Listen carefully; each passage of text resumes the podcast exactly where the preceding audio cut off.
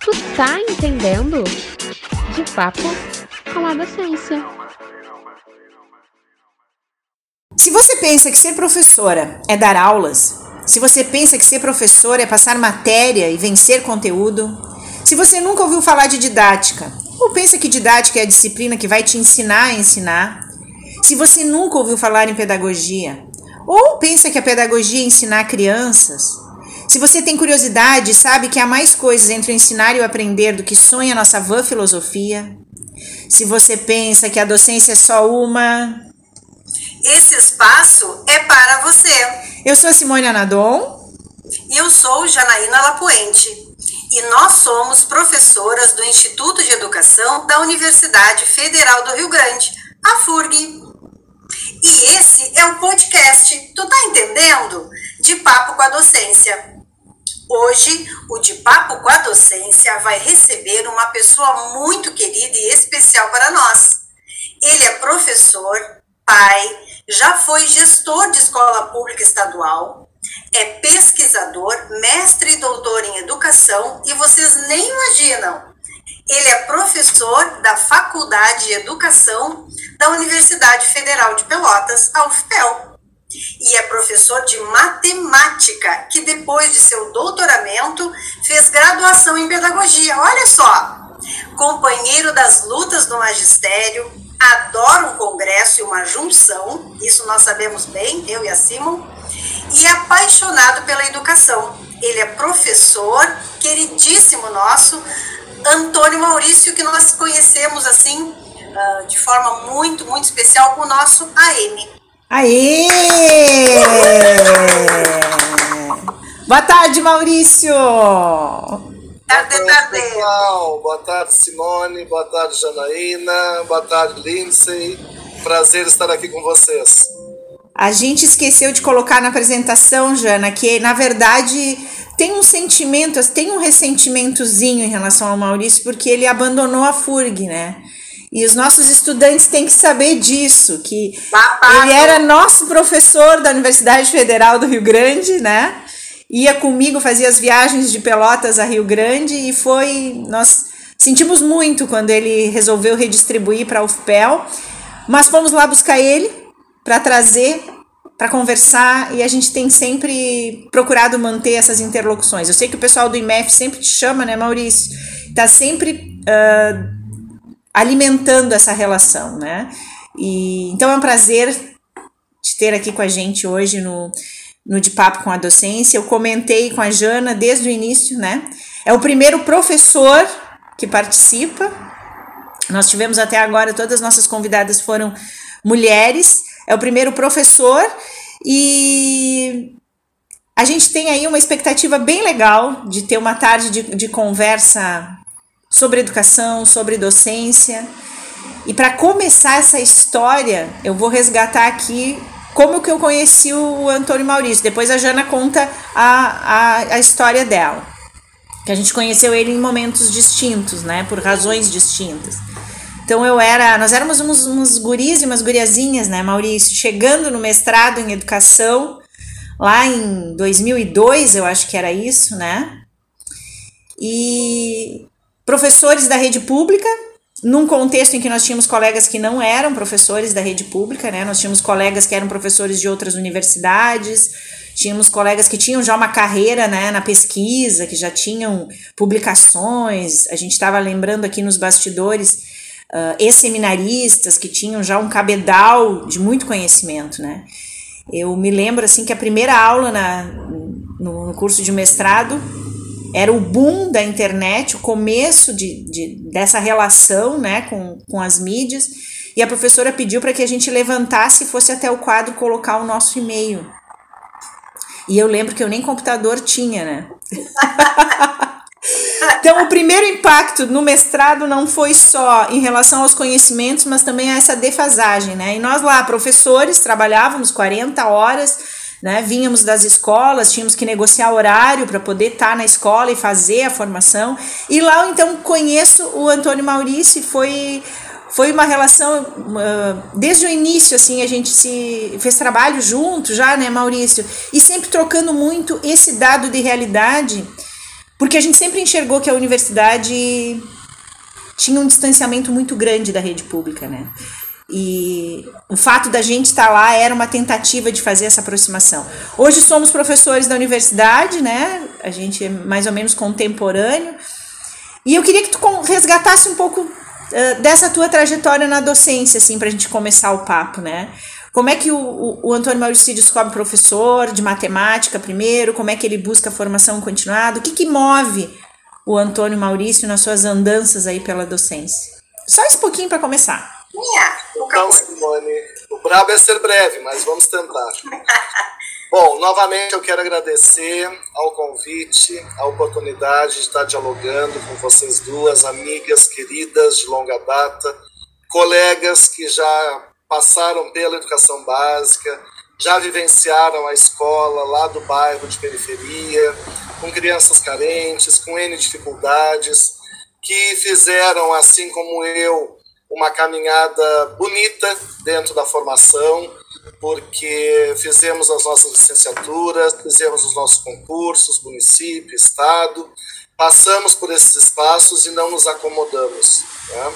Buscamos continuar a nossa formação. E, num primeiro momento, sem maiores ambições, né? com o desejo de aprender e de ampliar horizontes, como disse a Simone, de voltar à universidade e lá discutir outras questões distintas daquelas que a gente discute na graduação, que a gente sabe que é um espaço de conhecimentos específicos, muito voltados à própria questão do que nós iremos uh, trabalhar futuramente com os nossos estudantes em sala de aula, e muitas vezes as discussões assim mais filosóficas, mais aprofundadas, e que envolvem conhecimentos distintos, interdisciplinares, enfim, a gente acaba não tendo a mesma oportunidade na graduação e buscamos então, né, no mestrado, nós os três passamos pelo mesmo mestrado em momentos diferentes, a Janaína, né? Sim. Mas nós tivemos e buscamos nesse espaço como professores de educação básica, sem maiores pretensões, ampliar conhecimentos, né? E dado o nosso empenho, a nossa dedicação, a nossa parceria com grandes colegas, professores já da universidade, né? Que sempre nos motivaram. Fizemos a nossa carreira e hoje estamos aqui num espaço tão importante quanto a educação básica, jamais mais importante que a educação básica. Isso é muito importante também a gente ter né, sempre no horizonte. Nós temos, com tranquilidade, eu falo isso, eu, Simone e Janaína, enxergamos que a universidade é um outro espaço, mas é um espaço que tem a mesma importância que a educação básica, inclusive que não existe sem educação básica, né? principalmente no nosso caso da formação de professores. Mas retomando a provocação da Simone, eu desde pequeno tinha o desejo de ser professor. Eu sabia que queria ensinar. E sempre me saí bem em matemática, algo que a gente sabe que não é muito comum, né? As pessoas têm aí uma dificuldade, aquele monstro com a matemática, o medo, o receio, preconceitos. Mas eu sempre tive bons professores. E bons professores na escola pública. Eu estudei em escola de bairro, em escola lá no bairro Coab Fragata, no final do Fragata, um bairro novo da década de 80, bastante periférico, né, que não tinha nem linha de ônibus quando mudamos para lá. E fiz todo o meu primeiro grau à época na Escola Estadual Nossa Senhora de Fátima. Passei por três prédios dessa escola dentro do mesmo bairro. A escola era de ensino de primeiro grau incompleto e a partir da quinta série, pela nossa luta, e a Janaína já citou aí, né? Sempre brigando pelas questões da formação, pelas questões da qualificação dos espaços de educação básica. A minha luta já começou lá como estudante da quinta série que queria ter a sexta série na sua escola para estudar e não precisar sair do bairro. E me formei então no primeiro grau em 88, com o desejo de ser professor. E aí vem um aspecto bem interessante que a Simone agora citava, né? só foram entrevistadas mulheres até então. Nós sabemos que o magistério, principalmente atualmente, né, tem aí uma grande feminização. Né, é um fenômeno, inclusive, vastamente estudado, que houve épocas, eu e a Jana, que somos da história da educação, em alguma medida, história da alfabetização, dos livros escolares, já estudamos um pouco disso, né? Que anteriormente, séculos atrás, era um predomínio masculino na educação. E isso, ao longo do tempo, foi se modificando, principalmente no que se refere aos anos iniciais, que é o que hoje é o nosso objeto de trabalho, né, meu da Simone da Jana, e a mulher passou a ocupar esses espaços. E a época, a minha intenção era ir para um curso de magistério, mas o preconceito me freou e eu não seria o único menino com 14, 15 anos a estar numa turma só de meninas, né, para ser professor de criança. Então este preconceito me tirou a oportunidade de ter uma formação que eu até hoje acho muito qualificada, que é a formação do curso normal, a formação do magistério.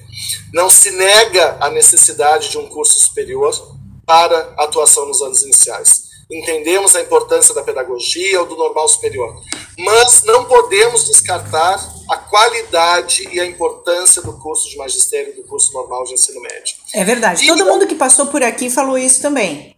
Sim. Também tem recordações sobre ensino médio, uh, magistério, curso normal, e, e falou dessa importância. É, é, muito interessante essa tua, essa tua contribuição, Maurício, porque eu acho que isso porque, precisa ser dito. Apesar de focos diferentes, hum. né, porque a gente sabe que o ensino médio ele foca muito a questão das metodologias, a prática, embora tenha também teoria, porque não há prática sem teoria, né? Mas o ensino médio no, na modalidade normal, o magistério, ele tem sim a sua importância histórica e tanto que até hoje, né? Ainda temos curso, eu acho que até em Rio Grande, né? Sim. Ainda se mantém também a oferta do curso normal. Mas enfim, então, como eu também queria ser professor de matemática, porque eu nunca tive ideia de dar aula para crianças pequenas, né? Não por preconceito, mas até por falta de sei lá, uh, habilidade mesmo, né, para ensinar crianças e pelo próprio processo que envolve a educação de crianças, que para mim ele é quase de outro plano, é milagroso, que é o processo de alfabetização. Né? Palmas aí para minhas colegas. É verdade. Eu sempre comento que a maior valorização deveria ser dos professores dos anos iniciais, da educação básica e, em particular, dos anos iniciais. É verdade. Eles têm a tarefa mais difícil nas mãos, né? que é pegar aquela criança que vem com hábitos formados, que vem com saberes nem sempre organizados ou minimamente organizados, né? porque não é função também da família trabalhar com esses saberes formais que são próprios da escola. E a criança muitas vezes traz até equívocos conceituais e que a gente tem que trabalhar tudo isso. E fora isso, esse milagre que eu chamo da alfabetização, né? Que sabemos que não é algo divino, que é algo que envolve muita técnica, conhecimento, estudo por parte dos professores e das professoras, mas que é algo assim fenomenal. E eu não me encontrava então nessa situação. E por este motivo fui procurar um curso que tivesse bastante matemática, que era o que eu queria dar aula, e fiz então edificações na extinta escola técnica. Nossa, essa eu não sabia. Olha só as revelações. Fui muito feliz no curso, gostei muito. E a matemática da escola técnica, ela era baseada né, nos princípios daquela instituição, que era uma instituição técnica, que era fazer listas e listas e listas de exercícios de matemática. As apostilas de matemática começavam no número 1 e iam até algumas do exercício 500 e pouco. Tá? E aquilo, para quem estava naquele espaço, era um prazer resolver aqueles exercícios, mesmo que muitas vezes sem a devida compreensão. E aquilo começou a me incomodar. E eu mais certeza tinha que queria ser um professor de matemática.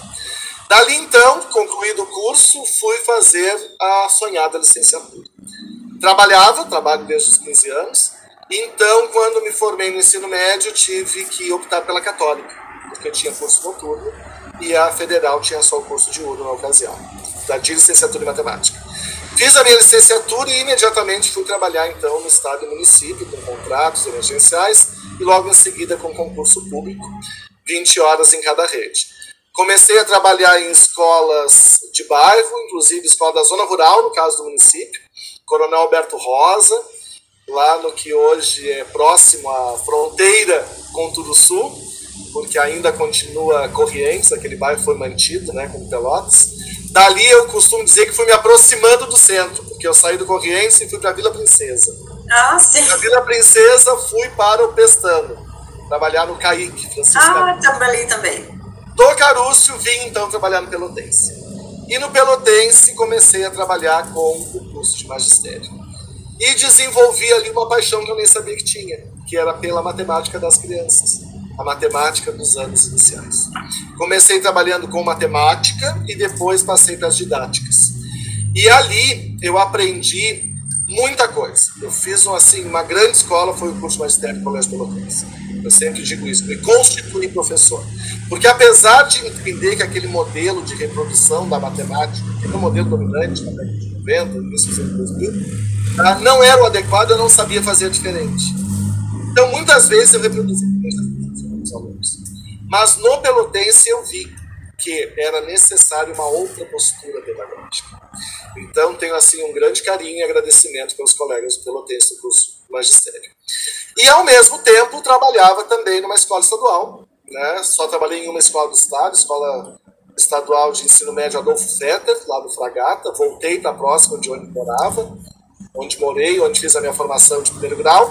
E lá tive na função de coordenador pedagógico dos anos iniciais. Então, novamente, uma novidade que mais me aproximou da docência dos anos iniciais e mais me encantou. E trabalhei também na gestão como vice-diretor.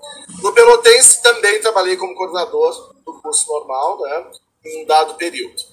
E neste movimento todo eu senti a necessidade, ainda como professor de matemática no Pelotense, de estudar mais. E fui então em busca do tal do mestrado. O mestrado também é uma coisa muito interessante, porque eu já tinha feito especialização na própria Católica, quando terminei a graduação, a licenciatura em matemática, mas uma pós-graduação assim, que escrevemos uma monografia entre seis mãos, três colegas juntos escrevendo um texto. Não, não tive uma inserção como eu acredito que deva se ter na pesquisa. E uma colega, a professora Denise Silveira, por quem eu nutro um carinho muito grande, minha amiga, colega, parceira de muito tempo, então me disse numa certa manhã uma, um período de férias de verão, que eu acredito que a universidade estava retornando de uma greve. Olha, amanhã eu tenho aula com professores muito especiais lá na universidade. Eu já terminei os meus créditos de mestrado, eles estavam concluindo o mestrado aqui na UFPEL, lá na Faculdade de Educação, mas tem uma disciplina que eu quero fazer, porque ela é, assim, um monstro da faculdade. São cabeções da universidade que a gente não pode perder a oportunidade de aprender com eles. E tu vai comigo. Gente, eu passei mal a noite inteira, eu tive barriga, e na, no momento que ela ia passar lá em casa, eu morava na Ferreira Viana, em no Laranjal, e ela me ligou, tô saindo do Laranjal e passou aí. Eu digo, não, tô passando mal, não passa aqui, que eu não vou. Não. E ela bateu lá em casa na porta e eu disse, tá bem, eu vou. E chegando então na faculdade de educação, para começar como aluno ouvinte, porque nem aluno especial eu era, eu simplesmente fui oferecido, não fui convidado, para fazer aquela História das Ideias Pedagógicas. Realmente, com grandes professores da universidade, professora Eliane Pérez, que veio a ser minha orientadora, também da Jana. Fui aluno do professor Gumercindo e do professor Elomar. Então, esses três professores, né, nessa turma que disse a Simone, onde tinha eu, ela e outros alunos, assim, professores de, da educação básica, com um espaço onde tínhamos filósofos, sociólogos, estudiosos com profundidade da educação e nós éramos, abre aspas, apenas professores querendo aprender mais. Né? É verdade, é verdade. E é engraçado, eu gostei. Muita, muita aprendizagem. Gostei dessa perspectiva que tu teve uh, e que vale para nós três, né? Eu acho que em nenhum momento, assim, eu não lembro da gente ter buscado, por exemplo, fazer o mestrado porque queria ser professor da universidade. Eu não, não. tinha nem noção, assim, do que, que eu ia fazer, né? Era, era um mundo que se descortinava fazer o mestrado, porque eu tinha feito a graduação o tempo inteiro trabalhando e eu não fiz iniciação científica, eu não fiz nenhum tipo, não vivi a universidade como outros colegas que são estudantes, né? É, estudante trabalhador é outra realidade, né? Não sei, Jana, para ti também foi assim? É, a, a, a, minha pedagogia de quatro anos, já contei aqui, né? É. Ela virou cinco, então, na verdade, a faculdade de educação, ela, ela para mim, ela era uma extensão da minha casa, porque eu passei muito tempo lá. Eu fiz também especialização, foi ali que eu conheci a, a, nossa, a nossa orientadora, né, a Amy Pérez, também foi minha professora. Então, eu, eu, saí da pedagogia e ingressei direto no Estado, né? Eu fiz um concurso e, e ingressei. Então, o meu desejo de estar na faculdade era estar me qualificando e melhorando a minha atuação pedagógica. Era esse o meu, meu objetivo primeiro. E as coisas foram acontecendo, né? E bem interessante, assim, que a, a Simon e o Antônio Maurício se encontram no mestrado, e depois eh, nós, nós dois vamos nos encontrar no Isales, né? O Antônio Maurício já com uma caminhada maior que a nossa. E aí, interessante tu falar, né, Antônio Maurício, que era um grupo totalmente de mulheres e o Antônio Maurício, então era o queridinho da Eliane Pérez, nós morríamos de ciúmes. É um, é um querido nosso, assim, e tudo, quando me dizem assim, já tu conhece o Antônio Maurício, até porque eu trabalhei o meu primeiro ano de FURG em Santo Antônio da Patrulha e trabalhei no curso de licenciatura em Ciências Exatas, então o povo lá te conhece, né?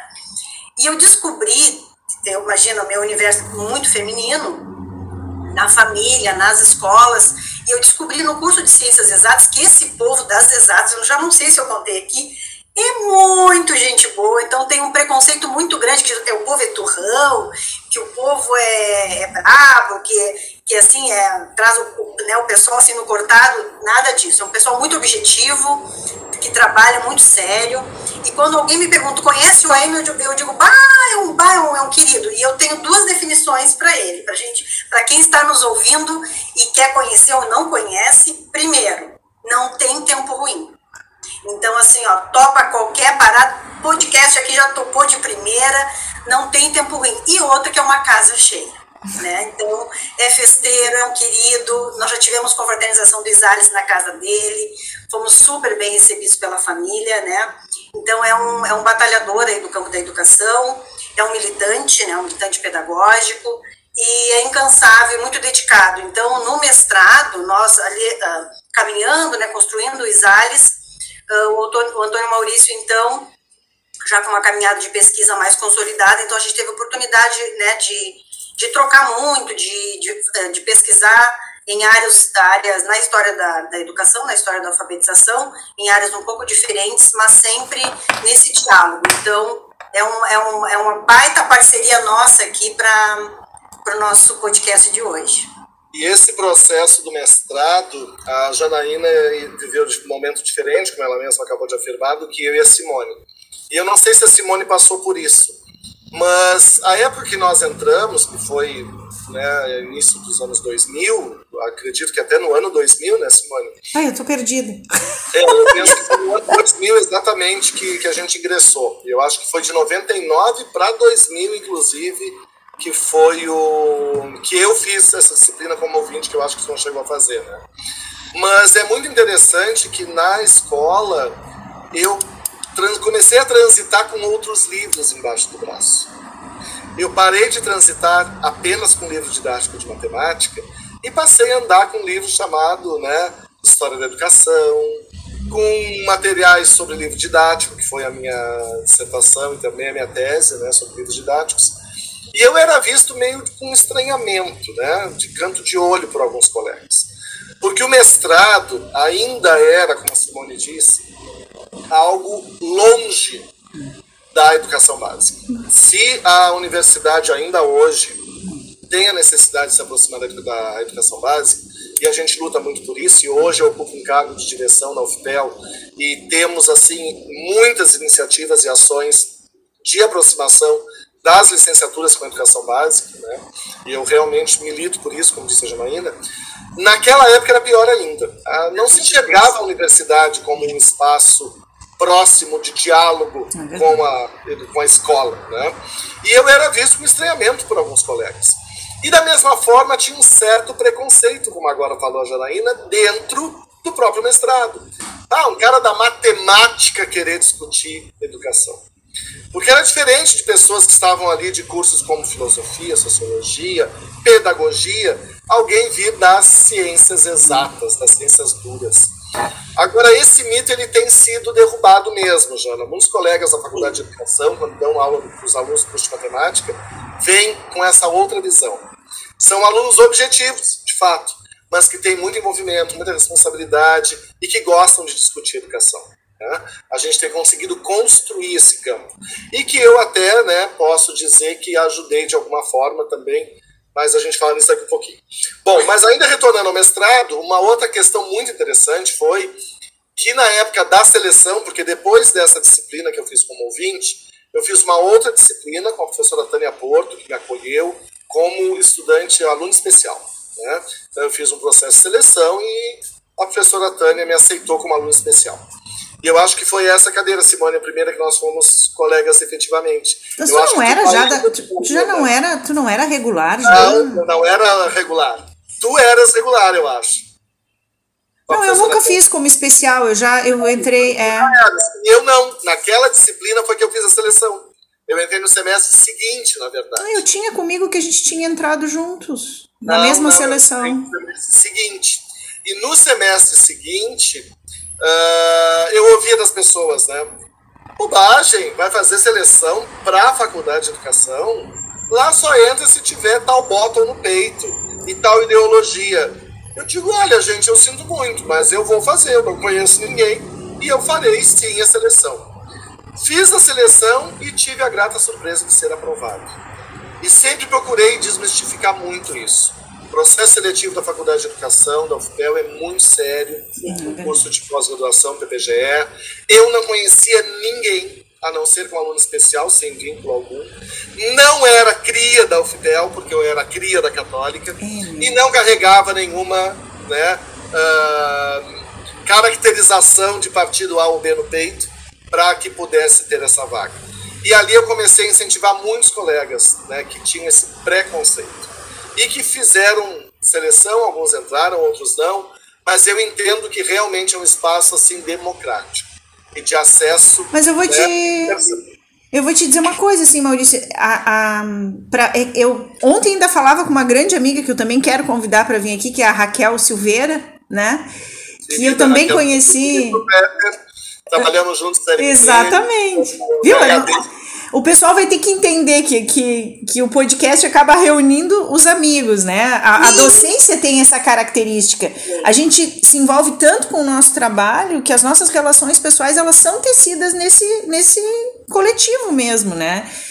E o que eu queria te dizer assim que é tão engraçado que a memória que eu tenho, eu dizia para ela ontem, a gente não se enxerga. A gente não sabe como os outros veem a gente, né? Porque, por exemplo, para mim, o que eu tinha, o que eu tenho presente quando eu lembro aquela época, uh, saudosa época, inclusive, né? Um tempo muito bom foi o tempo do mestrado, mesmo que com dificuldades. Eu conto as pessoas. Uh, era muito difícil pra gente, né? Trabalhar, Maurício, e estudar. E eu principalmente. E eu, eu, era 40, não trabalhava 60, era 40. Na gestão. E o que que acontecia, né? A gente tinha que dar conta daquelas leituras todas, que era tudo muito novo pra gente, mesmo vindo de uma graduação, não é o mesmo ritmo, né? E eu lembro que eu tinha assim quase que uma culpa. Os finais de semana eram para planejar as aulas que eu tinha que dar e para estudar, né? E eu queria aprender. E aí, eu, quando eu lembro de ti, assim, falando dessa coisa da imagem, eu sempre, eu nem lembrava, até um dado momento, que tu era professor da matemática, de matemática. Porque para mim tu era o meu colega da escola pública. Eu acho que a forma como eu sempre te enxerguei foi esse cara que dá aula como eu, entendesse? Que eu acho que também a gente vai construindo as resistências por dentro da universidade dessa forma, porque tem um misto, né? Quem não tem a, a trajetória da escola uh, também nos olha com uma curiosidade né, de entender como que a gente dá conta de viver esses papéis todos, né, como que a gente consegue, por que, que a gente está ali, porque muitos dos, dos, dos, colegas que, que vêm numa carreira crescente assim, só como estudante, eles têm eles sabem onde eles querem chegar. Eles querem ser acadêmicos, eles querem ser professores, eles querem ser reconhecidos pelo que produzem. Mas o que nos movia naquele momento, claro que a gente também, em algum momento, tem um momento que tu diz, não, então eu posso, eu posso, né? Tu te pergunta, eu posso ser professor, né? Mas eu lembro disso, queria que tu soubesse disso assim. Sempre te olhei e vi como alguém que era um colega de outro espaço comigo naquele espaço, assim. Eu, tu, a Gil, ali tinha outras. Né? É. E é muito legal isso que tu diz, porque realmente, claro que a gente não vai negar e ser hipócrita, né, que não haveria em algum momento uma certa ambição de ocupar aquele espaço. É. Mas eu acredito que posso falar por nós três, dos lugares que nós viemos historicamente e das nossas relações familiares e constituições, não era um espaço para nós. Não era. Não era. A priori, ser professor universitário não era um espaço que estaria à nossa espera naturalmente. Nem permitido sonhar nesse sentido, né? Exatamente. Então, assim, quando eu digo que a gente busca no primeiro momento para se aprimorar, é muito verdade isso, porque eu mudei muito minhas práticas docentes a partir do mestrado. Muito, muito. Eu tive compreensões que a graduação não me construiu, não me permitiu construir. Né? Claro que a partir dali eu já percebi que aquele mundo não era tão inacessível assim. Porque aí, inclusive, a gente via, né? Olha, fulano professor da universidade, ciclano professor da universidade. Quem é o Antônio Maurício Medeiros Alves que vai querer ser professor de universidade? Entretanto, com o acesso a esses espaços e que o próprio mestrado nos possibilitou, porque o, o mestrado em si já não era para os professores da rede Não. básica. Quando muito, o professor almejava uma especialização, né? Hoje nós temos totalmente uma Sim, sim. característica diferente. Graças a Deus, todos os nossos colegas, praticamente, da rede básica aí têm acesso. Não, e os nossos colegas naquela época nos achavam doidos, né? O que, que vocês querem quê? estudando isso? Quadro de carreira, nós já tínhamos, né? Aham. Sim, especialização. Tínhamos receber com especialização. Mestrado Exato. não nos trouxe nenhum ganho financeiro. Nenhum. tá? As pessoas nos estranhavam. com isso. Aham, aham. Mas aí, né, concluído o mestrado e abertas as portas, eu passei um tempo distante do, da, da universidade de novo, e aí retornei, como disse a Janaína, pelo ISALES, né, pelo nosso grupo de pesquisa, liderado pela professora Eliane Pérez. Voltei para o ISALES e aí sim, já também com a pretensão de fazer um doutorado, o qual eu inicio então em 2009. Porque no ano de 2008 abriu então concurso para a FURG. Porque eu sempre tive um problema de identidade. Vários, vou dizer para vocês. Primeiro as pessoas me chamam, né? ah, eu devo te chamar de Antônio ou de Maurício? Digo, olha, não me chamando de José, que não é o meu nome, tá? Nenhum preconceito com José. Eu vou atender. Se me chamar de Antônio, de Maurício, de Antônio Maurício, eu sei que é comigo. Porque eu descobri que eu era Antônio na primeira série, com sete anos. Quando a professora fez a chamada, Antônio, ninguém respondeu, e ela passou pelo M e não Ah. Maurício, terminou a aula, eu digo, professor, eu tô aqui, lá no fundo da aula, porque era grandão, né, alto, então eu tinha que sentar no fundo da aula, para não atrapalhar os colegas baixinhos que não enxergavam. Então eu sentava no fundo da aula. Professora, a senhora me chamou. Como é que o teu nome? Maurício. A professora olha na lista. Não, mas não tem Maurício. Digo, e o que, que eu faço, professora? Um bairro novo, escola nova. E aí a professora, não, só um pouquinho. É, pode ser Antônio Maurício? Eu digo, eu acho que não, professora. Mas eu amor! Medeiros Alves, eu digo, ah, isso eu sei que é, professora. Ai, que judiaria. eu descobri que eu era Antônio. Porque quando eu nasci, o oitavo filho, meu pai e da minha mãe, né, e tinha que vir um menino para equilibrar 4 a 4 porque eu já tinha três irmãos e quatro irmãs. E quando eu nasci, então, meu pai resolveu homenagear ao pai dele, que era Antônio Augusto. Só que o meu avô era conhecido por Augusto. Tanto que quando eu chego na maternidade em casa, minhas irmãs, imediatamente mais velhas, né, perguntam o nome do bebê. E a minha mãe diz, ah, é o nome do vô e Maurício. E as gurias saem todo o bairro dizendo que nasceu o Augusto Maurício. Meu Deus do céu. Augusto. E eu não sabia que era Antônio. Então aí já é o meu primeiro problema de identidade. Tá? Que eu já tenho bem resolvido, que é chamado de Antônio, Antônio Maurício, chama que eu vou atender. E o segundo é, eu não era matemático, porque eu era professor de matemática. Eu não era educador, pedagogo, professor, porque eu era da matemática.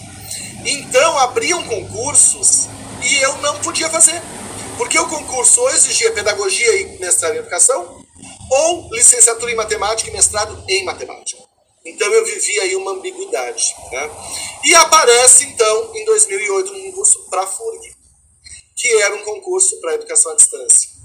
E eu já tinha tido a grata oportunidade com o professor Fernando Killing de atuar desde 2007 no curso de pedagogia à distância da UFPEL, onde eu aprendi muito sobre EAD, na figura de tutor, eu era tutor. E me arrisquei para esse concurso. E novamente me chamaram num canto. Né? Olha, vai fazer este concurso da FURG? Esses concursos têm vaga com carta marcada, não te arrisca. Eu digo, de novo, vou falar o que eu já falei quando fiz concurso da UFPEL para o mestrado. Gente, eu não conheço ninguém, ninguém me conhece. Eu acredito na idoneidade e vou fazer o concurso. E fiz o concurso, o concurso foi corretíssimo. todos os resultados apresentados publicamente e fiquei em terceiro lugar por questões de currículo, porque eu não tinha produção na educação à distância.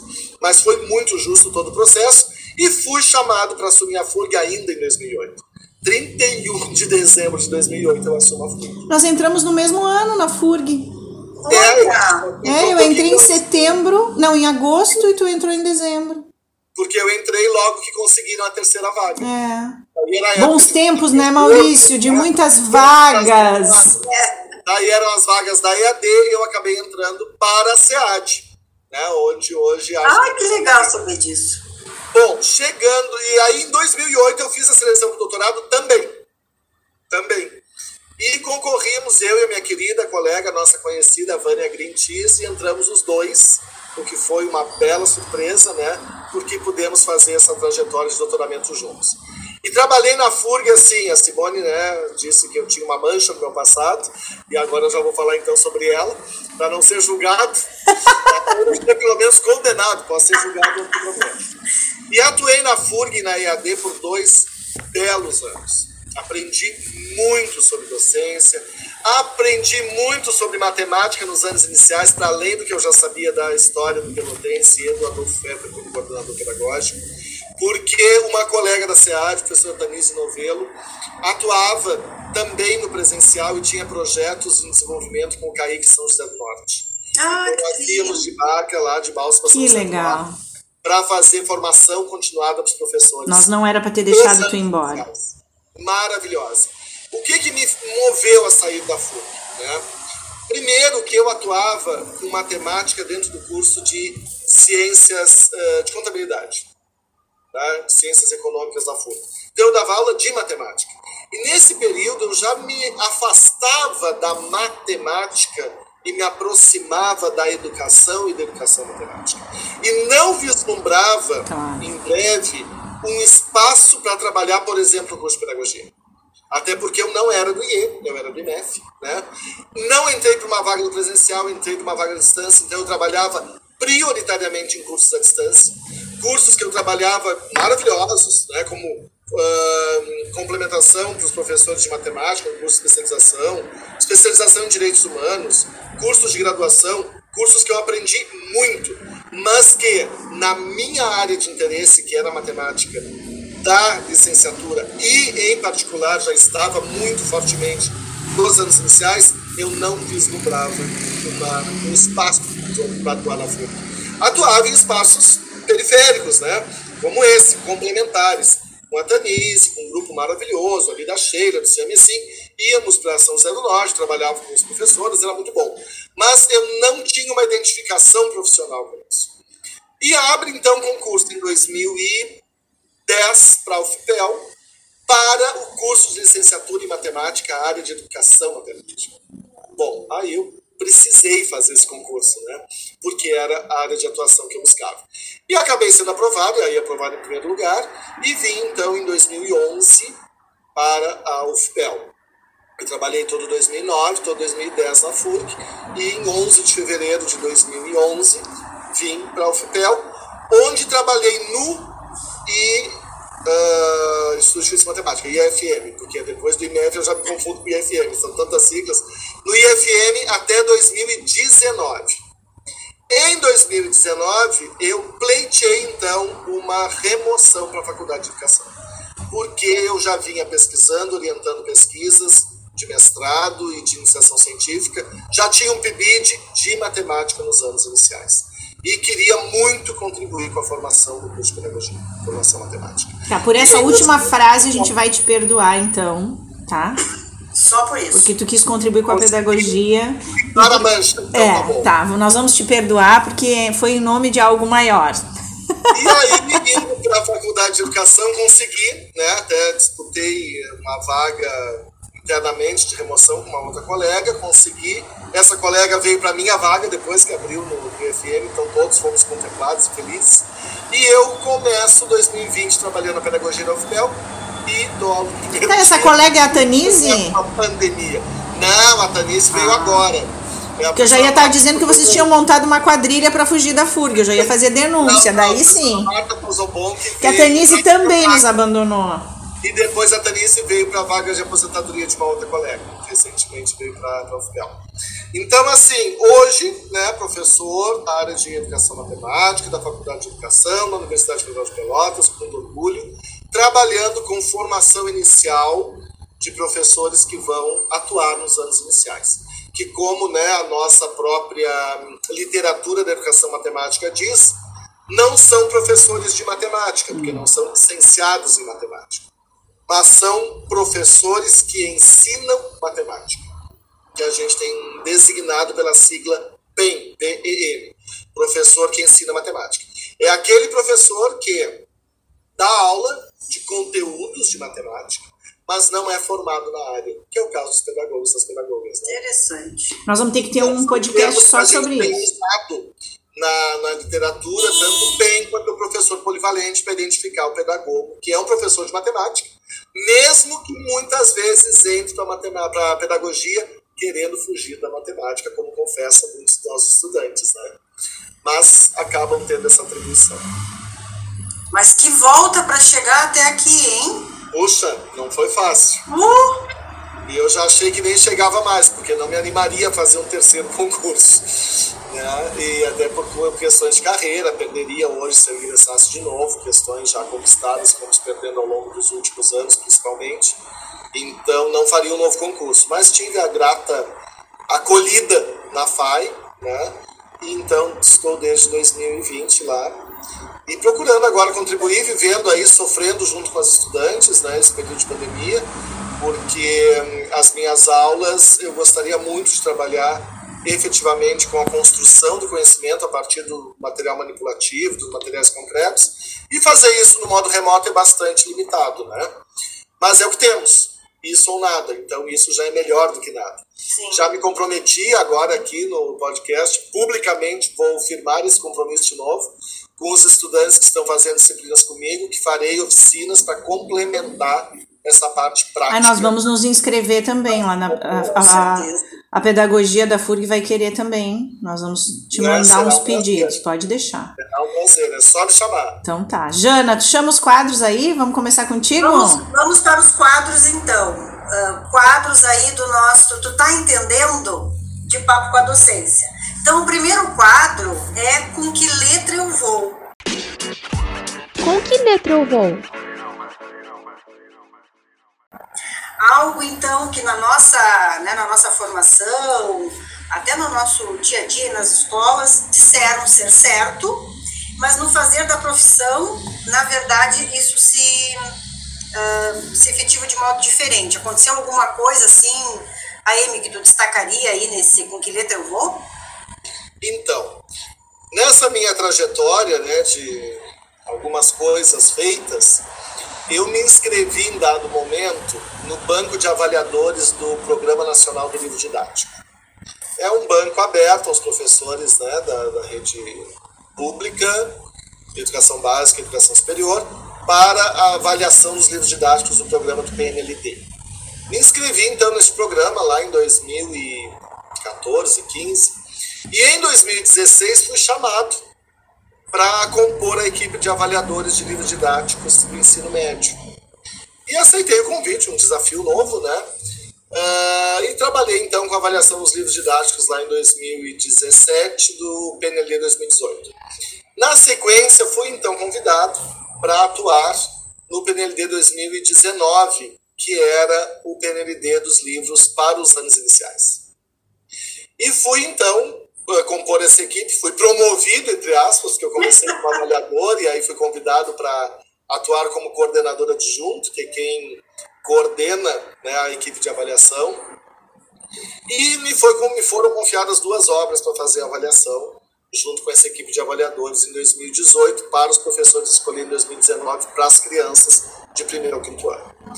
E nessa experiência começou a aparecer nos livros algo muito recorrente que era o nosso querido QVL, que as gurias sabem que se trata, quadro, valor, lugar, né? aquela velha tabelinha de unidade, dezena e centena, com o material dourado sobreposto. Então, o cubinho lá na unidade, a barrinha na dezena do quadro e a placa na centena. Para mim, que não tinha, né, que estou eternamente aprendendo sobre matemática dos anos iniciais, porque na minha licenciatura em matemática eu não vi absolutamente nada dos anos iniciais. E aí, só fazendo um parêntese, né, tá? A matemática dos anos iniciais, por que, que ela me seduz e me convida tanto a querer concluir? Porque ela é uma lacuna ela é de novo aquela coisa meio híbrida que nem o Antônio Maurício, que nem o professor de matemática Maurício na educação, que nem o, o educador Antônio Maurício lá na matemática. A matemática dos anos iniciais, ela não é da competência do licenciado em matemática. Licenciado em matemática não estuda nada da matemática dos anos iniciais na licenciatura, porque ele, essa licenciatura forma profissionais do quinto, do sexto ao nono ano ensino médio superior. Na pedagogia, estuda-se pouco por N motivos que não vem ao caso aqui, né, nesse momento discutirmos, podemos fazer aí uma segunda rodada. Pior. Que, que acontece? Né? Não há tempo, é muitas coisas para dar conta da pedagogia, não é trabalhar. Efetivamente, isso eu tenho aqui dois livros, inclusive, duas pesquisas que evidenciam com dados concretos isso. Né? E é o que tem sido meu objeto de pesquisa também. Então, por isso a matemática dos anos iniciais tem me chamado tanta atenção. Mas eu confesso que eu também, a minha formação é autoformação nessa área porque eu aprendi muito com o PNAEC, Pacto Nacional pela Alfabetização da Certa, que eu também comecei como formador e passei para coordenador geral da UFPEL, né, tendo a responsabilidade aí de formar 10 mil professores alfabetizadores na região sul do estado do Rio Grande do Sul. E aprendi muito e tenho aprendido muito sobre matemática nos anos iniciais. Por isso acredito também tanto na formação continuada. E quando chego lá naquele livro e vejo aquela imagem de um quadro, valor, lugar, unidade, desenho, e material dourado por cima, mim também a unidade está na unidade, a dezena na dezena, a centena na centena. Só que aí outros colegas com mais campo, com mais tempo de docência, trabalhando em universidades, formação de professores, dizem o quê? Que ao colocar o material dourado sobre o quadro valor lugar, nós estamos cometendo um erro conceitual seríssimo. E aí eu parei para analisar, eu digo, mas só um pouquinho, isso aí eu vejo em tudo que é escola, em tudo que é livro didático. Isso há tanto tempo, como é que é errado? Não é errado nada, a gente está delirando. E aí começamos a conversar. Casualmente ou não, neste meio tempo, uma colega da Faculdade de Educação me pede uma assessoria para uma menina que está em estágio.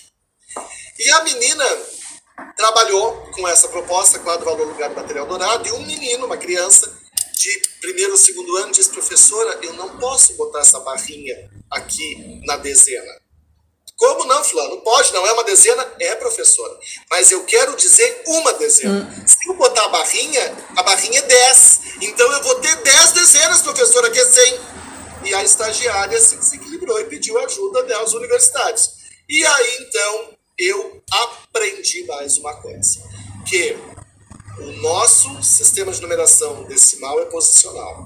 E existem materiais próprios para trabalhar com o sistema posicional. O ábaco, que tem lá as varetas da unidade, dezena, centena. O quadro de pregas, cartaz de pregas, que a gente faz quase um quadro valor lugar. E o quadro valor lugar, que só pode usar algarismos. Ou objetos idênticos. Porque no momento que eu ponho a barra na dezena, eu não tenho uma dezena eu tenho 10 dezenas. Porque a barra corresponde ao número 10. Não é equivalente. 10. Bom, a discussão que parece boba, simplória, resultou num guia do livro didático com essa chamada de atenção, resultou na orientação para as editoras não cometerem mais esse equívoco conceitual. Vejam o tamanho da responsabilidade de trabalhar no PNLD e eu posso falar hoje, está inclusive no meu currículo, porque ele é um processo que quando atuamos ele é de sigilo total. Mas depois de atuar torna-se público pelo próprio guia que traz o nosso nome. Né? E mais, nós temos a Sociedade Brasileira de Educação Matemática, SBEM. E temos um GT, um grupo de trabalho, que é o 01, que é a matemática dos anos iniciais da educação infantil e da EJA. E eu levei essa discussão para dentro do GT. E pesquisadores renomados ficaram balançados com quem teria razão, se sim ou se não. Até que o nosso grupo também emitiu uma nota esclarecendo aos colegas professores que cometem um erro conceitual ao sobrepor esses materiais. Porque o material dourado, como nós sabemos, não é posicional. O 10 não é 10 porque está em tal lugar, é 10 porque é a barra. O 1 é 1 porque é o cubinho. E o 100 é 100 porque é a placa. esteja na ordem que estiver. Deste, desta forma, nós não podemos sobrepor esses materiais. Então, isso foi bem interessante, né, para o quadro com que letra eu vou trazer essa experiência para dividir com vocês. Bem interessante mesmo. Jana, e tu tem alguma coisa para contar? Olha, com que letra eu vou? Eu tô me guardando hoje para o professor Valinota. Tu, Não, eu, como eu viajei muito uh, no tempo nessa conversa com o Maurício aí, e eu lembrei muito do meu início na carreira porque a gente começa muito jovem e, e quem já está lá fica colocando bandeirinhas na nossa trajetória dizendo isso e aquilo, né? Cuidado, né? Agora tu te dedica bastante, quero ver daqui a cinco anos, né? E quando eu fui nomeada, eu morava num bairro da cidadezinha de Capão do Leão e fui nomeado para outro bairro. E aí o que, que aconteceu? Uh, as pessoas do bairro me disseram assim: ah, tu vai trabalhar naquela periferia Cuidado, é um local muito perigoso. Vai ter problemas com as mães, vai ter problemas com os pais, vai correr risco. E aí eu a, o com que letra eu vou é para dizer que a gente precisa também acreditar nos nossos instintos, né? E nos nossos desejos de saber mais, porque eu fui, podia ter pedido para trocar, para ter ido, né? Ter ido na conversa das pessoas, assim. E foi uma experiência maravilhosa. O meu começo de carreira é algo que eu guardo com muito carinho, né? Na periferia, no, no Capão do Leão, uh, onde tinham muitas famílias que eram oriundas do êxodo rural, das cidadezinhas vizinhas, e que vinham tentar a vida, né? Numa cidade que é considerada a cidade dormitório de Pelotas. As pessoas trabalham aqui em Pelotas e dormem apenas no Capão do né? Hoje já é outra configuração, por óbvio. Mas naquele momento era, era esse o dado de realidade. E eu fui muito feliz com aquela comunidade, eu aprendi muito com aquela comunidade sobre ser professora, sobre fazer parte de uma comunidade também, né, diferente, eu vinha de outra cidade. Então, uh, o Com Que Letra Eu Vou fica para essa esse agradeci, agradecimento, né, a esse, a, a esse primeiro essa primeira comunidade com a qual eu trabalhei, assim que marcou muito a minha carreira, a minha trajetória, e muito me assustaram para não assumir a não tomar posse, né, naquela escola. E foi, eu guardo com muito carinho todas as experiências do meu início de carreira, como a pré-escola, sem nenhuma condição, né, com salas não estruturadas para receber pré-escola, para receber crianças de 5 anos que ficavam com o pé balançando, não conseguiam sentar direito, Sim. né? Então, o meu com que letra eu vou é para lembrar isso e agradecer. É, e é lindo, Simone, ouvir isso, porque eu também passei, né, nesse meu início de carreira aí, por três escolas, escolas com difícil acesso, zona rural, bairros bastante julgados, bastante perigosos da cidade, coisas do gênero, né? E nunca tive problemas também, sempre fui extremamente bem acolhido. Pelo contrário, os alunos diziam: olha, ninguém mexe com fulano Beltrano, são professores, então vocês andam com tranquilidade aqui no bairro, tá? E assim, tive excelentes experiências, muito aprendizado. Então, realmente, a gente tem que ver que nem sempre aquilo que é comum e que as pessoas né, julgam ser padrão é tão padrão assim. E hoje eu vivo muito isso no PIBID, porque nós sempre buscamos também escolas com baixa IBDEB, escolas de periferia, e os estudantes têm um primeiro preconceito. Ah, professor, mas eu queria escola ali no centro, não queria na escola do bairro. E quando vão, se encantam. Se apaixonam se encantam pela acolhida, pelas crianças, pelo espaço, pelo cuidado com aquela escola. Então é claro que há exceções, né? Mas que esses mitos nós ainda precisamos superar. É verdade. Isso é muito verdadeiro. Bom, antes de, de nós irmos então para o Prof. Vale Nota, lembrando agora do episódio assim fresquinho da FURG, eh, eu especialmente, ingressando na, na FURG, recebo um convite para coordenar um projeto de extensão e coragem nunca foi muito meu forte, né? Eu gosto assim de ficar nos bastidores, de colaborar. E aí mando uma mensagem para Simone, o que, que tu acha? E a Simone me diz assim, Jana, tu pode ser o que tu quiseres, né? Então, essa questão da, da nossa identidade com a docência e de ocupar os lugares, né? Então, quanto isso, a nossa trajetória, talvez, né? Tudo que a gente construiu foi tão penoso que a gente também ocupar um espaço para nós seja assim, um momento também de reflexão. Será que eu dou conta né, desse, desse. Mas a gente vai se construindo. Bom, no próximo. Jana, que tu, tu destacasse né, das minhas características ali, que uma coisa é estar tá sempre pronto, né? E isso foi a minha vida inteira, sabe? Por isso eu acho que talvez a Simone até pensasse que eu era aluno regular junto com ela, porque eu já entrei abrindo a boca na primeira aula de aluno ouvinte. Eu já me metia, levantava a mão e contribuía, ou atrapalhava, nem sei. Mas é muito interessante, porque quando eu também tenho medo, obviamente, como todos temos, né? Mas acabo meio que enfrentando as situações. E quando eu fui convidado lá no Adolfo Fetter para ser coordenador pedagógico de anos iniciais, eu com licenciatura em matemática, só trabalhando com alunos de ensino, anos finais, ensino médio, eu pensei o que, que eu posso contribuir. Mas eu vou, e eu vou para aprender. E foi muito bom. Fiz uh, uma bela amizade com uma colega, a professora Silvia, que inclusive agora veio a ser me orientando no mestrado, trabalhou ah, com matemática dos anos iniciais. Depois disso, quando entrei para o Pelotense, morrendo de medo de trabalhar com didática, porque eu digo, uma coisa é eu estudar, outra coisa é eu ensinar isso, né? E aí fui trabalhar com a didática com um grande apoio, principalmente a minha colega a professora Lúcia Martins do Pelotense, a querida amiga. Salve para Lúcia, né? Salve! Tá? Sempre tive assim muito apoio. E é isso, isso que a Simone te disse agora, te empodera, mulher, vai lá e assume esse projeto. Vai, mulher. É isso a gente tem que, que vencer esses medos, essas barreiras, e acho que para os nossos estudantes isso é muito importante ouvir. Né? Hum. Porque se nós chegamos aqui, nós chegamos com medos, com receios, com lutas, com dores, com choros, com horas em claro, com finais de semana perdidos. É isso, tá? é isso.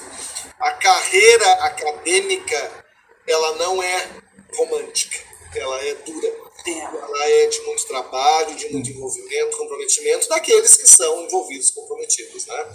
E que posso seguramente dizer que é o nosso caso. E queremos construir alunos assim, ou participar da construção de pessoas assim, que possam assumir com convicção, porque a gente trabalha com o bem mais precioso que existe no mundo, que é o ser humano, né? Então nós não podemos ser irresponsáveis na nossa educação. É aquela velha anedota, né? Que o médico diz ah, que se eu errar na mesa eu mato o paciente. O professor diz que se errar ele mata 30. Hum. Porque realmente a gente tem o poder de condenar né, uma turma inteira ou de fazer avançar uma turma inteira. E aí vem agora, eu acho que o próximo quadro, né? Exatamente nesse sentido. Prof, vale nota? Sim, o prof vale nota. Agora o Antônio Maurício falando dessa experiência toda aí com relação ao livro didático, muito interessante. Eu tenho uma irmã que diz, né, a, Natália, vai eu ter que ouvir esse podcast, e ela diz, ah, eu trago verdades. Então, uh, nessa história de trazer verdades, às vezes as crianças nos trazem verdades, né? Elas que uh, questionam e colocam o professor a realmente a checar né, as suas teorias, as suas concepções, a sua própria metodologia de trabalho. E eu tive entre vários estudantes, né, uns uh, danadinhos, assim, né, no primeiro ano, uh, alfabetizei muito tempo, e lembro, assim, carinhosamente do, do Bruninho, não citando o sobrenome, né, tivemos vários Brunos, e o, e o Bruninho, lá no, no primeiro ano, ele fez uma atividade, eu é, mediando, né, passando entre as mesas e tal, chamei a atenção dele, oh, nós vamos ter que arrumar aqui essa atividade e tal. E ele ficou indignado, estava pertinho do recreio, indignado comigo. Ele levanta, faz a volta na sala, pega uma cola, passa na minha cadeira, né? Porque na que, que ele imaginou? Cena de desenho. A professora vai sentar na cadeira, quando ela levantar, a cadeira vai estar colada, né? E ela vai levantar com a cadeira. Mas um colega me sinalizou, né? Um colega, eh, assim, ah, foi delator. E aí eu não cheguei a sentar, eu conversei com ele e tal, né? Mas quando a mãe veio buscar o Bruno, ela viu que alguma coisa não estava bem. Ela sentiu no olhar dele, né? Eu conversei com ela, olha, de boa, né? Tranquilo, coisa de criança e tal. Ah, e ela ficou assim, se transfigurou. No outro dia, né, o Bruno veio, uh, juntou as, as, moedas lá da, da, semana dele, me veio com umas flores na mão, em pedido de desculpa. Então, uh, de lá para cá, né, e agora ele tá um moço, um querido, assim, uh, gosto muito da família dele. Ele foi uma forma, assim, de, de, de denúncia, né, de dizer, não, professor, eu estou te, desaprovando a sua conduta nesse momento. E eu tive uma outra cena também nesse mesmo ano, né, que eu sempre chamei, eu sempre gostava muito de conversar com as crianças, sempre em particular. Nunca expor uma criança, é isso que tu diz, né, Antônio Maurício?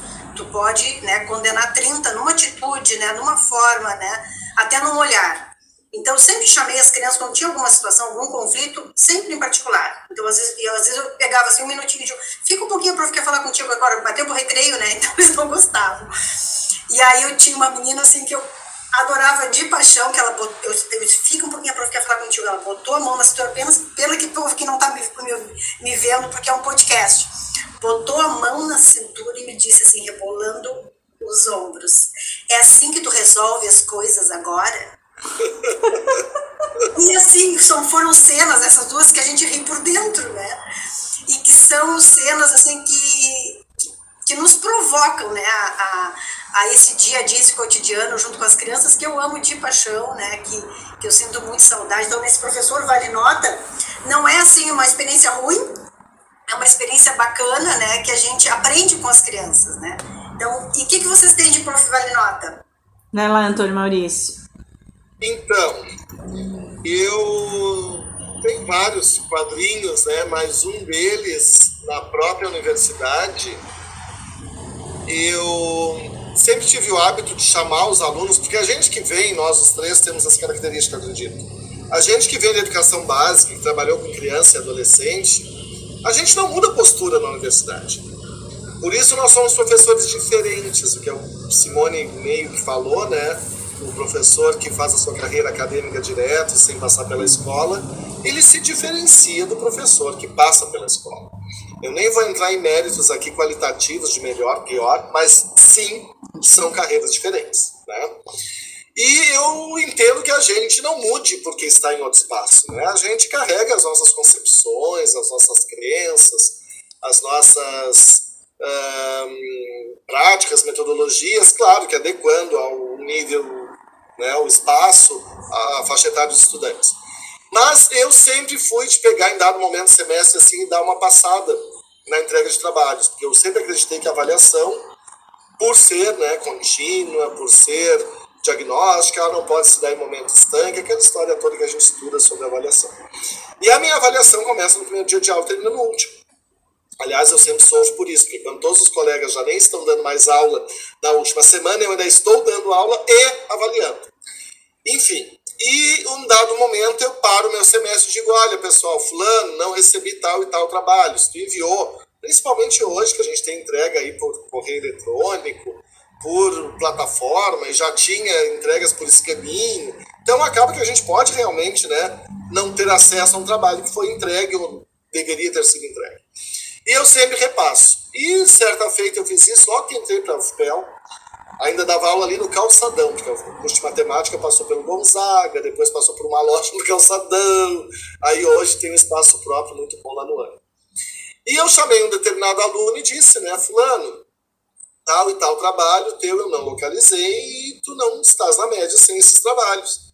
Tá? E o aluno foi extremamente grosseiro, ríspido, né? Mas o que, que tens a ver com isso? Eu não sou criança, não preciso que tu me diga o que eu devo ou não devo entregar. Digo, olha, tudo bem, mas te fiz o alerta. Né? Bom, o aluno veio, como eu previa, reprovar, porque ele não atingia a média, não tinha numericamente essa possibilidade. E eu parei para refletir depois do ocorrido, e eu tinha dois caminhos. Né? Eu digo, bom, um é deixar de tratar os alunos como criança, como ele disse, e outro é seguir a minha convicção. Né? E eu sigo até hoje a minha convicção. E eu tenho visto agora, por exemplo, nesse momento de período remoto, que mandar uma mensagem para um aluno, fulano, onde é que tu tá? Tu não estava na última aula, o que aconteceu contigo? Tá? Faz toda a diferença em alguns casos. Eu tenho recuperado muitos estudantes nessa acolhida, né? ou nesse momento assim de resgate mesmo, sabe? Isso tanto do presencial quanto no, no à distância, no remoto. E aí eu vejo um pouco disso que vocês falaram, que algumas convicções a gente tem e tem que manter, outras a gente tem e tem que realmente abrir mão, né? Como diz nosso grande mestre Paulo Freire, né? Que o educador não é aquele que só ensina, mas que de repente aprende. Então tem momentos e muitos momentos que a gente realmente aprende e está aprendendo. Está vendo o sinal ali, né, Jana? A cola na cadeira não é só uma travessura, quer dizer alguma coisa, um descontentamento.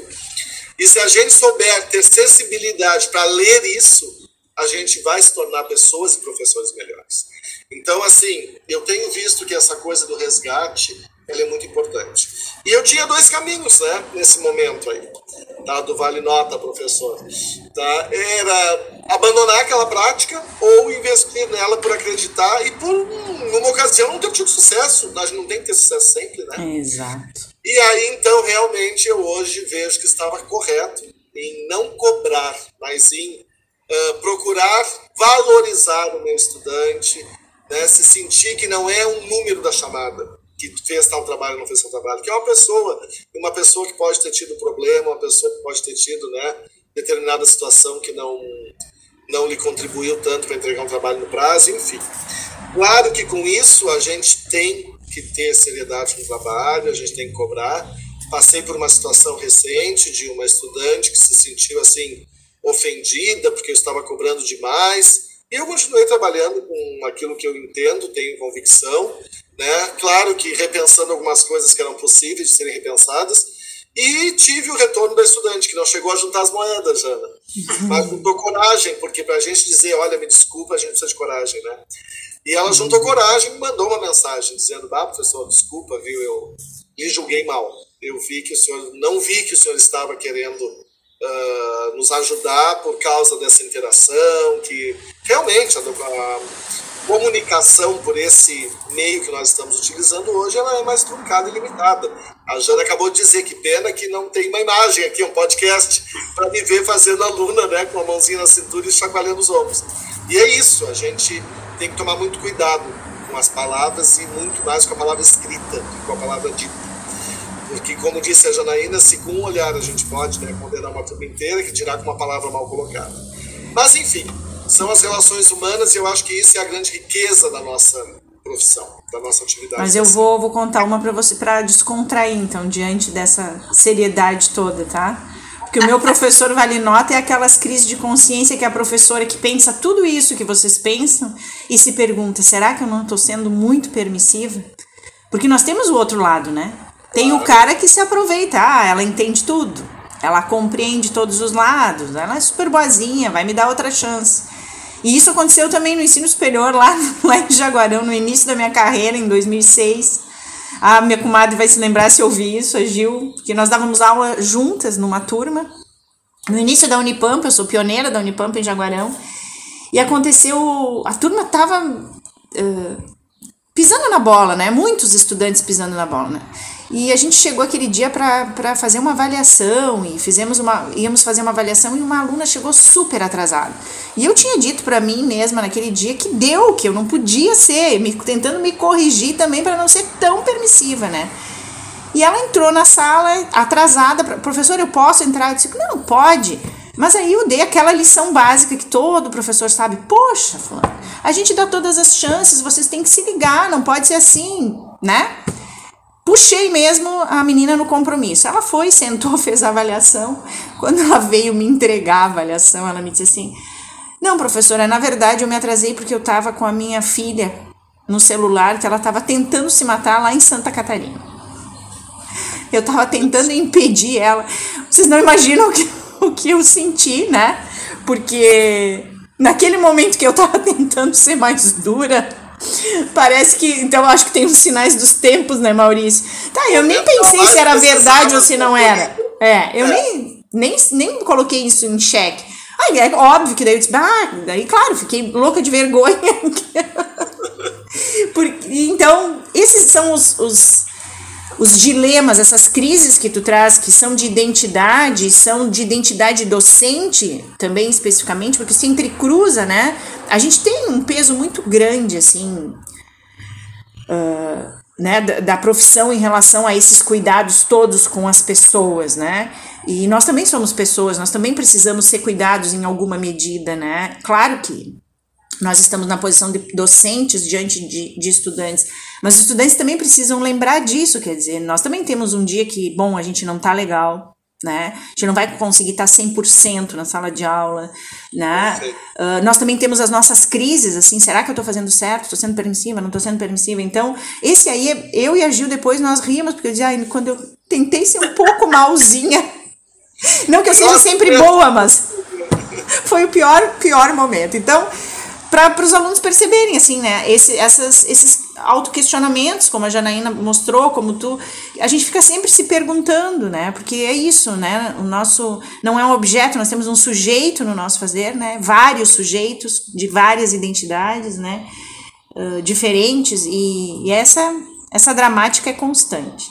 Queria a minha dica de hoje. Vamos lá. É para copiar? É para copiar?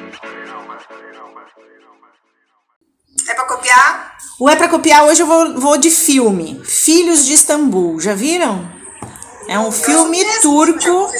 Um, Vamos. É, Vamos. Filhos de Istambul é um filme turco que conta uma história muito linda. Eu não vou dar nenhum spoiler porque ela, ele é lindo. O filme é lindo. Se preparem.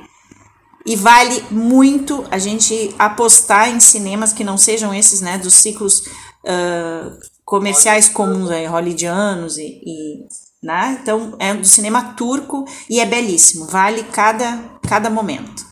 Vocês? Muito bem. A M. Pois então, né, eu separei aqui algumas questões que eu acho que é bem legal. Uma delas é uma das minhas paixões, que é trabalhar matemática com as crianças com parte da literatura infantil. Né? Isso não é nada novo, não fui eu que inventei certamente essa novidade aí, porque Monteiro Lobato lá na década de 50 já fazia isso, né, com a gramática da Narizinho e a aritmética da. Emília. Então, são livros que já vêm lá desde o século passado. Mas existe uma coleção muito boa aí para o pessoal que está iniciando na, na pedagogia, que chama-se Coleção Tantan. São livros paradidáticos de uma editora hum, chamada Editora Calis, que trabalha a partir de determinados assuntos ou conceitos da matemática das crianças. Então, por exemplo, né, tem uma historinha para ensinar a medir, uma história para ensinar sobre eh, comparação Baita dica, hein? tá? E são histórias muito, muito, muito, muito legais. Vocês devem conhecer, gurias. Uma delas é bem clássica, quem vai ficar com pêssego, trabalha Ah, com classificação. A outra é hum, hum, Irmãos Gêmeos, que trabalha com comparação. Enfim, são histórias muito boas, né? Uma outra questão que eu vou me, espichar um pouquinho, tá? Se eu posso. São Claro. dois livros mais teóricos aí para o pessoal que quer compreender mais esse processo da matemática nos anos iniciais. Um chama-se A Matemática nos Anos Iniciais do Ensino Fundamental, Descendo Fios do Ensinar e do Aprender, da editora Autêntica. Uma das autoras é a Daí Nakarato. Esse livro problematiza a formação do professor da pedagogia para ensinar matemática nos anos iniciais. E ele, ele é aberto com um capítulo que eu acho assim, o título fenomenal, que é Aprender a ensinar matemática nos anos iniciais. A formação matemática da professora polivalente. Desafios de ensinar o que nem sempre aprendeu. Legal. Então, acho que é algo bem significativo. E o outro livro é da professora Eda Cury, da editora Musa, A Matemática e os Professores dos Anos Iniciais. Fica a dica aí para quem estiver pesquisando. Nós vamos chamar para falar sobre essas obras, hein? Será um prazer, vamos lá conversar sobre elas. E uma terceira obra é Conversa sobre Números, Ações e Operações, da Luzia Faraco Ramos. É uma obra mais metodológica. Então aí tem para tudo que é gosto. Legal. Literatura, literatura para pesquisa e obra mais voltada à metodologia, da editora Ática. E Perfeito. quero deixar o convite para o pessoal visitar minha página pessoal, que lá tem outras informações, eventos. Como é chique. www.fipel.edu.br barra Antônio Maurício. Bem fácil, só botar Antônio Maurício FPL no Google que a gente acha. Que legal. E tu, Jana? Olha, pra, depois dessa, dessa né, né, de toda essa, assim, para tudo que é lado, a gente fica até sem palavras. Mas eu separei também uma literatura infantil para hoje. É um livro aqui que já, que já foi dos meus filhos, mas que eu, quando eu fui, eu estava pensando nele, quando eu fui buscar na estante, ele chegou na minha mão. A primeira obra que estava ali, de opa, então é essa, né? Que é um livro que se chama Uma Ilha a mil ilhas daqui. É um menino, né? Vamos se contar só um pouquinho do enredo, que tem uma conexão muito forte com a família, principalmente com os avós, né?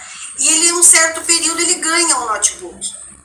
E aí, esse menino, então, ele vai saindo dessa conexão e ele entra, ele vai para uma ilha, né? Uma ilha virtual, que é a ilha do seu computador. Então ele traz uma reflexão, mas numa linguagem totalmente para as crianças, né? Bah. E uma, ilustra, uma ilustração bem bacana também, uma reflexão da importância, né, de nós uh, estarmos sim conectados, né? Com essa, essa imensidão, o que, que é a informação, o que, que é fazer um planejamento hoje em dia, de frente com o computador, e como era para nós há muito tempo atrás, com os livros didáticos do Antônio Maurício, né, com o material que algum outro professor fazia, a gente tinha uma caixinha ali na sala dos professores, das matrizes, que a gente se emprestava, e hoje a gente tem um mundo à nossa frente. Então, o livro traz um convite, o, livro é da Editora Brasil, o, o, o autor é o Jonas Ribeiro, o ilustrador é o Victor Tavares, então ele traz uma, uma, a história, o enredo vai se construindo, que o menino se dá conta, ele sente um friozinho na barriga, que é a saudade, né? Que, que nós também estamos nesse momento de nos reconectar, não só com os outros, mas com a natureza, de estarmos mais próximos, de poder dar um colo e receber um colo, né? Do abraço, e que a gente possa, daqui a pouco também tá nessa rodinha nossa aqui, pertinho, né? Tomando um chima, conversando, se abraçando, a gente sente muita saudade de estar pertinho, Antônio Maurício de ti, e queremos te agradecer muito mesmo por trazer toda essa tua trajetória tão importante, né? Que tem esse fundo todo pautado aí na educação, que tem teve sempre o pessoal tá ligado aí ouvindo, tem o pé lá na, na sala de aula, mas tem o pé na gestão também, sempre teve. Né? Tanto é que agora o Antônio mais traz essa contribuição. E a Simone sempre diz isso: todo mundo tem que ocupar um cargo de gestão, né? Para perceber que a coisa é maior, é mais ampla, né? E que as coisas, para acontecer em sala de aula, a gente também tem que estar amparado aí por uma, uma boa gestão pedagógica e democrática, dialógica e outras cositas más. Então, agradecer muito. Joia, Joia. Isso aí que tu falou, eu acho que é muito importante, essa coisa da gestão. Né? Porque nós, professores, eh, quando a gente vê, se põe do outro lado da questão, a gente passa a enxergar as coisas com maior clareza. Isso é na gestão micro, que seja um colegiado, um departamento ou uma pró-reitoria, e o próprio processo do PNLD. Eu passei a ver o livro didático e esse processo que, com certeza, é extremamente mercantilista do ponto de vista das editoras, do consumo, né? É que é o maior comprador do mundo de livros didáticos, o nosso programa é o maior do planeta Terra. Então, que ele desenvolve muito dinheiro, mas há um processo pedagógico que as pessoas não veem, que é muito sério, é muito cuidadoso. E quando a gente faz parte de uma equipe de avaliação e está aberto a qualquer pessoa com formação na área, é só se inscrever lá no site, né? Uh, a gente percebe com outros olhos esse objeto, livro didático, esse livro que chega na escola e que muitas vezes a gente diz que ah, esses livros vêm de qualquer jeito, com erros conceituais, vem, não vem o livro que a gente pede, é um processo complexo que a gente entende quando está do outro lado. Então, esse pôr-se no, no, outro lugar, ele é importante para o nosso crescimento. Né? E é para o nosso aprendizado, sem dúvida. Obrigadão, Antônio Maurício, por ter oportunizado a gente também a se colocar em outro lugar nesse bate-papo, lugar de um professor que tem uma trajetória diversa da nossa, né? Mesmo que guarde semelhanças. Te desejar tudo de bom aí, um bom final de semestre, uma, uma boa finaleira de ano. Nós já estamos aqui já estamos no final de setembro, né? Parece meio doido esse ano, daqui a pouco tá findando. Te agradecer muito e te dizer que a FURG tá de portas abertas e que a gente também vai bater na tua porta a qualquer momento. Esse foi o Tu tá entendendo? Um beijão, pessoal. Tu tá entendendo? De papo com a docência.